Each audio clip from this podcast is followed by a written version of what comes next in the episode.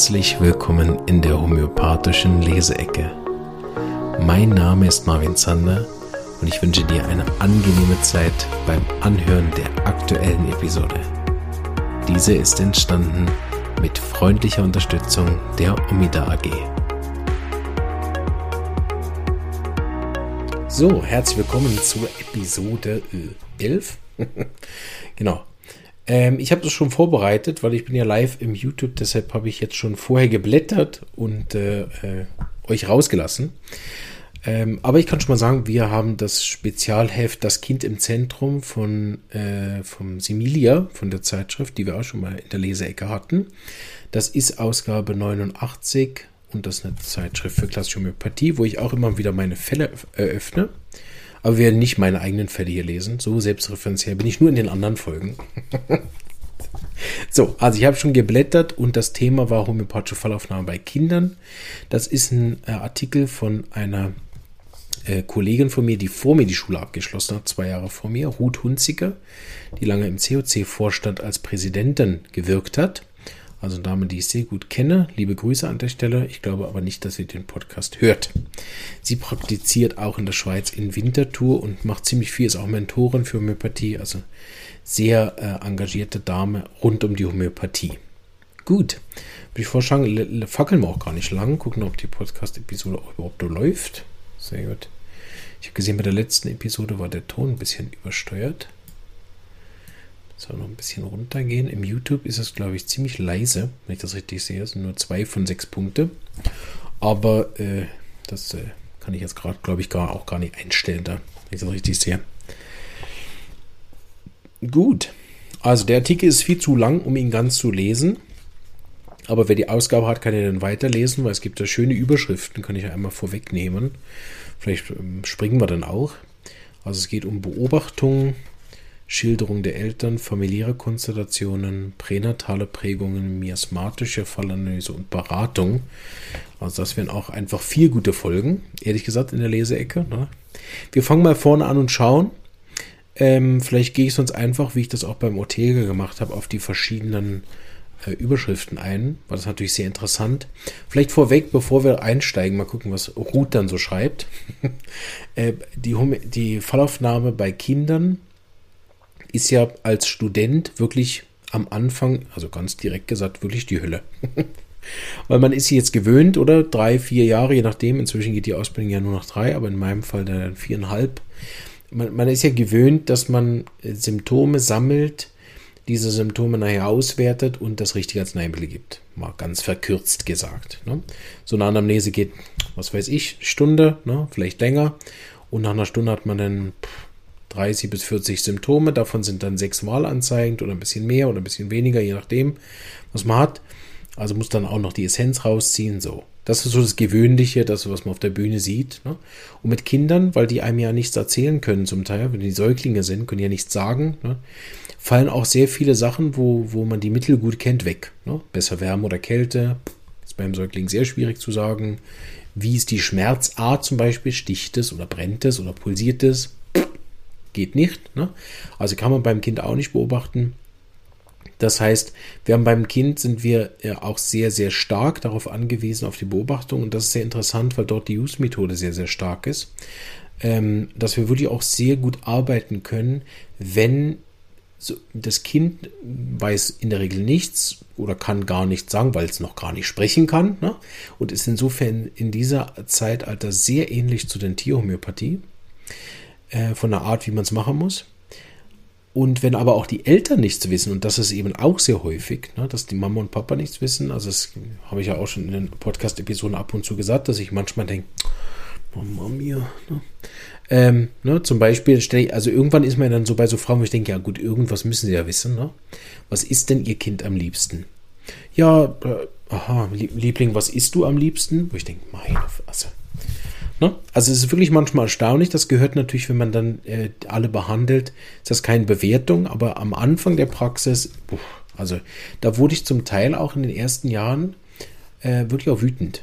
Da habe ich manchmal mit dem Patienten gestritten, dass ich gesagt habe, gehen, gehen Sie wieder heim und, und sammeln die Symptome und dann kommen Sie wieder. Ne? Also äh, diese Sturm- und Drangphase, da 24, 25, ähm, Da konnte ich aber auch noch nicht so gut das beobachten und war auch gar nicht sicher und war dann auch, auch in meiner eigenen Hilflosigkeit gefangen mit dem Fall, weil ich ja sage, ja gut, ich würde dir gerne helfen, aber ohne Symptome. Ich meine, soll ich jetzt raten? Ne? Und deshalb ist es sehr gut mit der Use-Methode, je länger man die praktiziert, desto besser wird man im Beobachten und man kriegt dann plötzlich sehr viele Hilfestellungen. Ja, miasmatische Thematiken kann man dann benutzen, Beobachtungen kann man benutzen.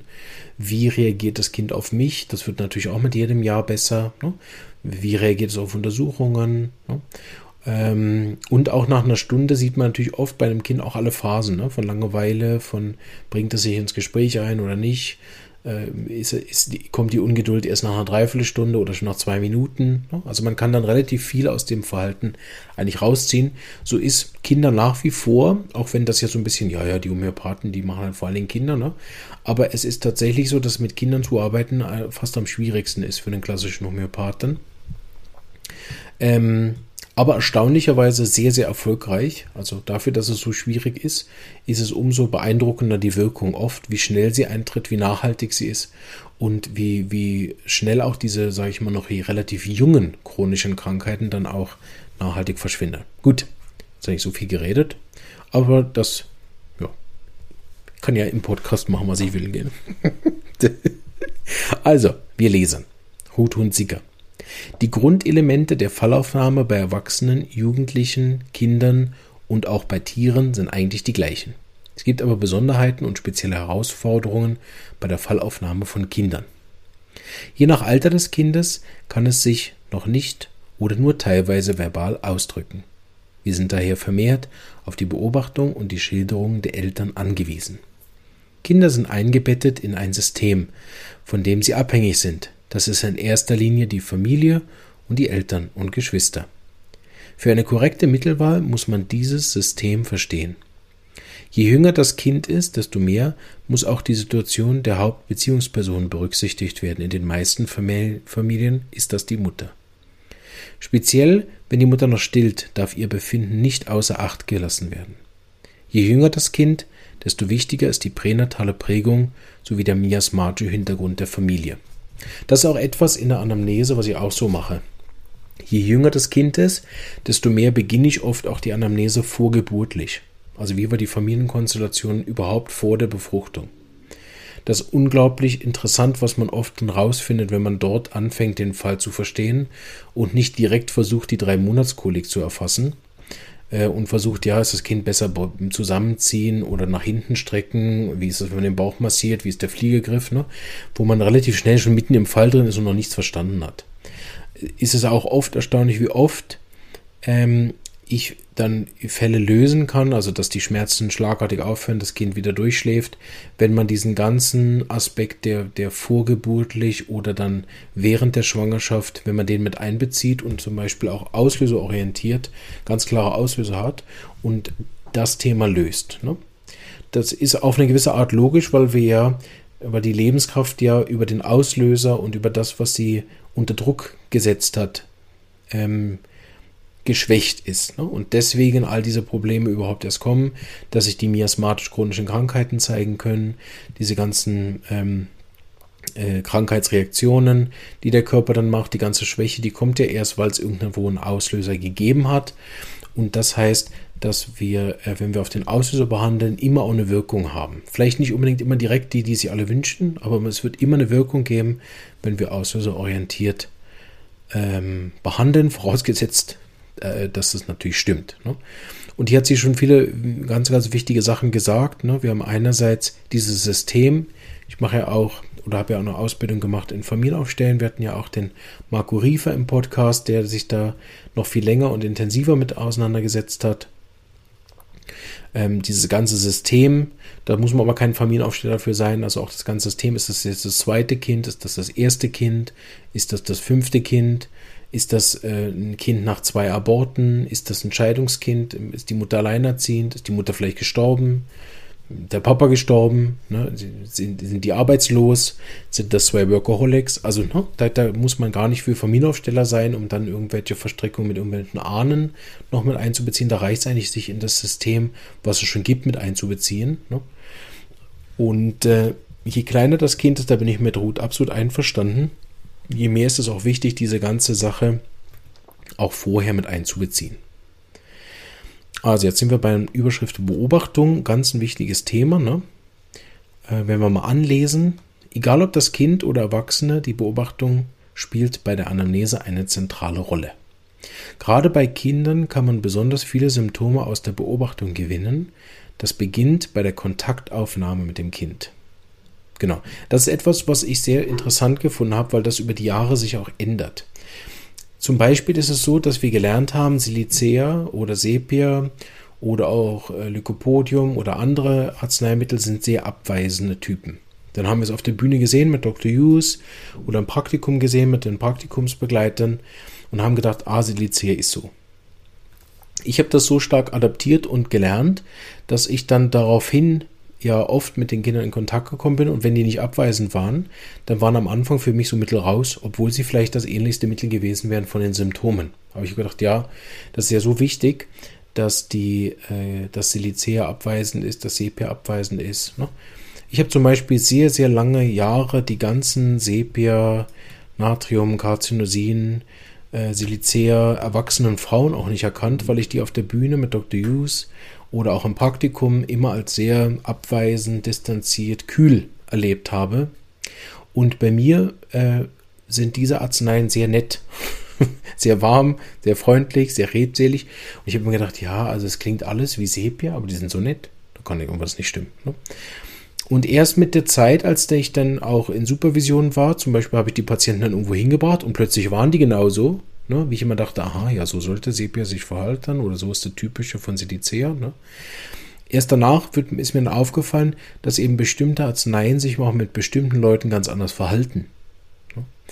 Und deshalb ist das mit der Beobachtung so ein bisschen eine Krux. Also ab, ist es absolut richtig und man kann viele Fälle so lösen. Es ist aber auch ein Tool, was je länger ich arbeite, e-, erst mit der Erfahrung wirklich wirksam wird weil ich dann auch weiß, wie die Leute auf mich reagieren. Ne? Wie reagiert Staphysaga auf mich? Ist zum Beispiel etwas, was ich einfach beobachtet habe, dass das zu den ähm, äh, Patienten gehört, die sich immer versuchen, mit mir zu verbünden gegen jemanden ist extrem oft, auch rückwirkend, wenn ich dafür sage, gegeben habe, dass ich den Fall nochmal angucke und sage, ah ja, das hat das auch wieder gemacht, dieses Gell und dann, und dann können Sie sich vorstellen, und dann hat sie das gemacht, das ist ja wirklich gar nicht, was meinen Sie dazu? Also wie, wie finden Sie das? Man kann doch Menschen so nicht behandeln.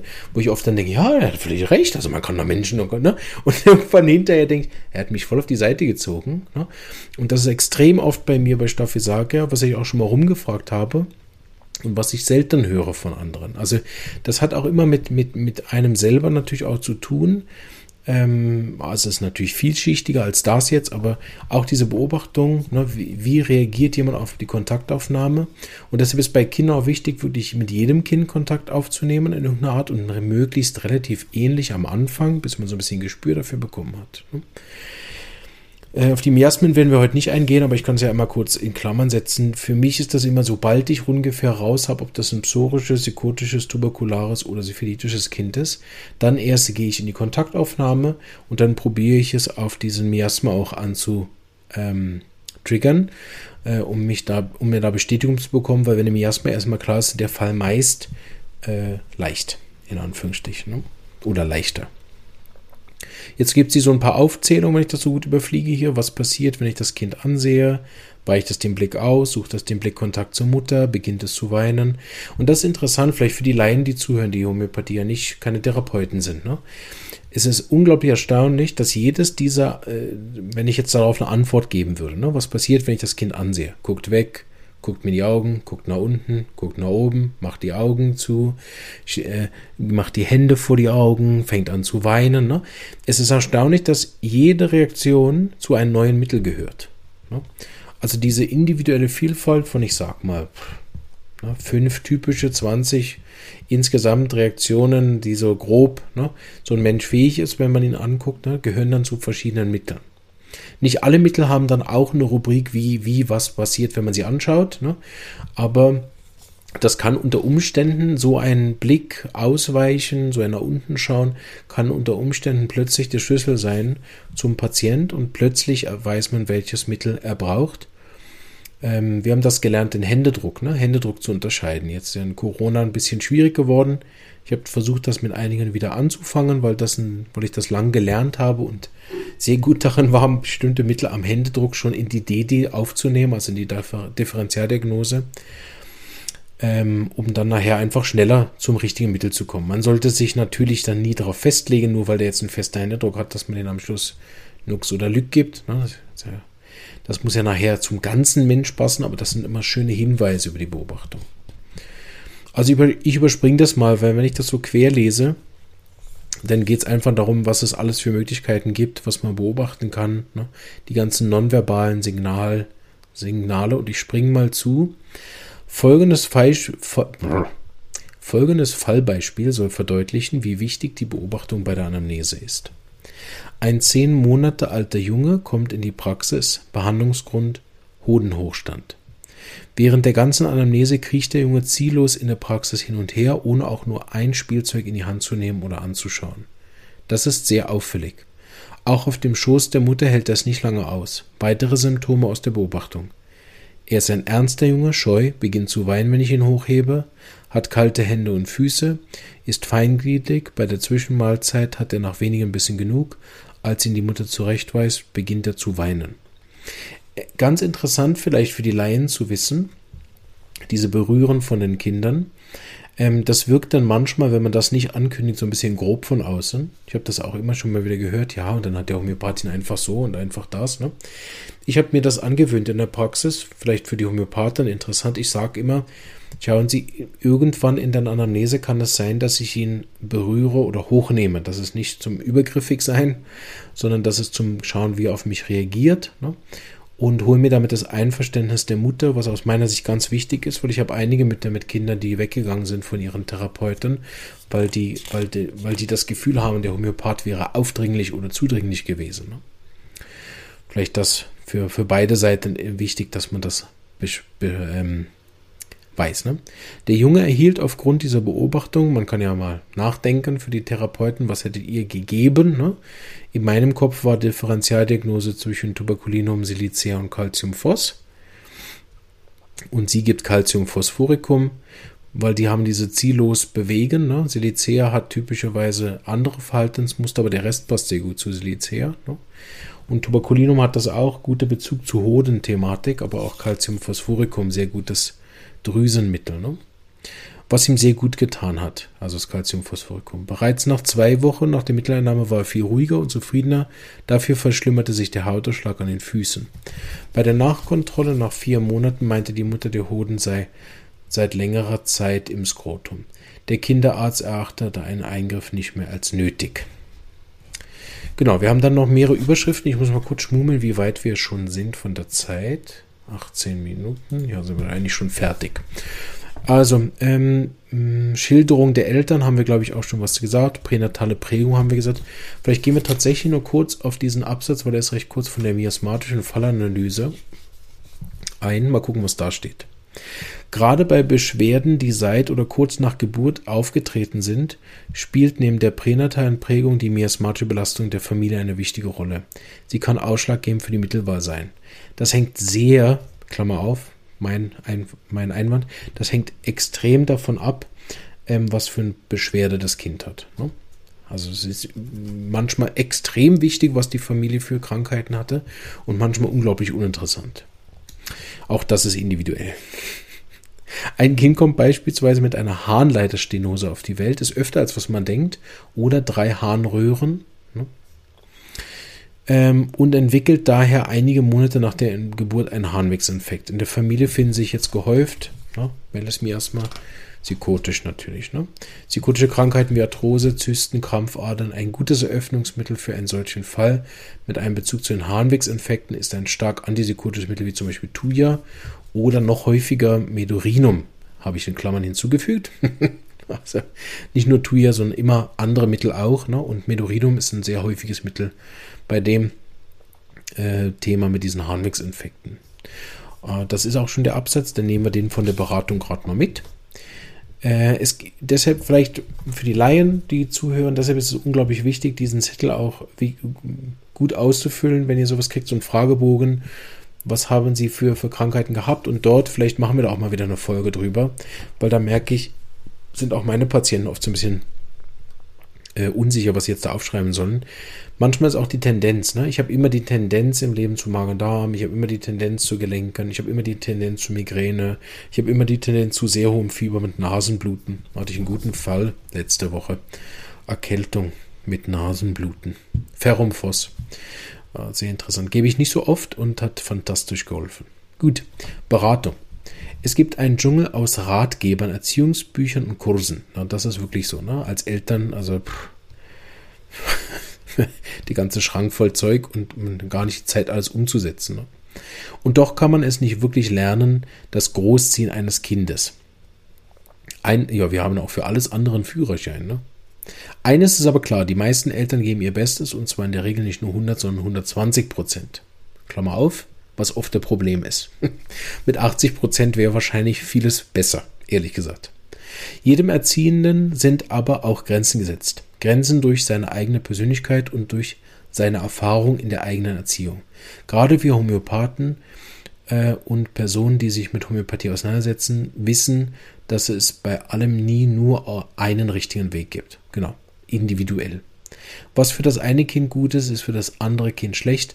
Auch hier gilt der individuelle Ansatz. Das homöopathische Wissen gibt uns Verständnis für das Kind. Wenn wir dieses Verständnis den Eltern weitergeben können, haben wir schon viel zu einem konstruktiven Umgang mit dem Kind beigetragen. Das ist etwas, was ich sehr oft mache und damit enden wir mit dem Similia äh, für heute. Ähm, dass ich oftmals den Leuten, die, wo ich das Gefühl habe, das bringt ihnen was, erkläre ich tatsächlich die Arznei oft in Grundsätzen, so wie ich es auch einem Student erzählen würde. Und ich bin oft erstaunt, wie viel die Patienten damit anfangen können.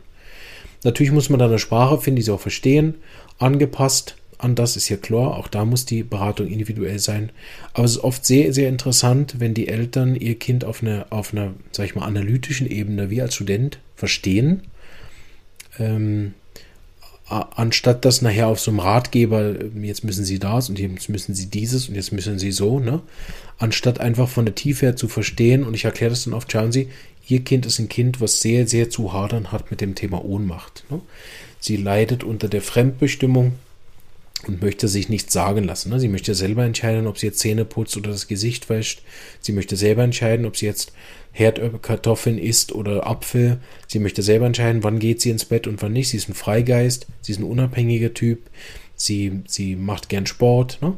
Und wenn man das von der Seite her erzählt, dann ist es nämlich ganz oft so, dass die Eltern intuitiv auch selber eine Idee haben, was sie machen können. Und das ist natürlich viel effektiver, als wenn dann Herr Dr. Professor Marvin Zander da sitzt und irgendwelche weisen Ratschläge hebt, anstatt dass der Patient selber drauf kommt. Und das ist mir sehr, sehr oft gelungen und deshalb habe ich es verstärkt auch gemacht, dass die Patienten mit diesem Verständnis von ihrem Kind heimgegangen sind, selber äh, Maßnahmen ergriffen haben, die dann auch zur Familie passen. Ne?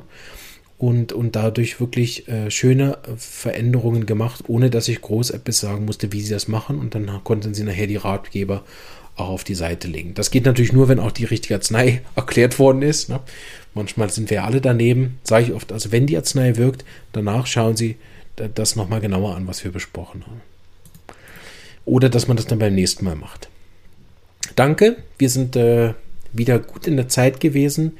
Schön wart ihr auch an der zweiten Leseecke äh, mit dabei von den äh, YouTube-Live-Teilnehmern.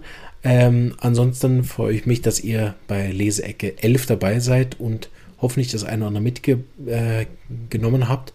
Vielen Dank an Ruth, die den tollen Artikel geschrieben hat und damit unfreiwilliger Gast im Podcast war. Und äh, genau, für die YouTube Live-Teilnehmer machen wir noch zwei Bücher, denke ich. Dann mag ich wahrscheinlich auch nicht mehr. Ähm, für die anderen geht es nächsten Samstag weiter oder wenn ihr es nicht erwarten könnt, ich könnte ja immer so einen Cliffhanger machen, ne? was wir in der nächsten Folge machen werden. Vielleicht mache ich das in der nächsten Serie. Äh, geht es nächsten Samstag weiter. Ähm, genau. Ich wünsche euch alles Gute und äh, für die YouTube-Teilnehmer bis gleich. Ähm, ihr dürft auch gerne den Chat benutzen, gell, wenn ihr mögt, aber ich beende jetzt mal hier die Aufnahme und äh, bis bald. Tschüss!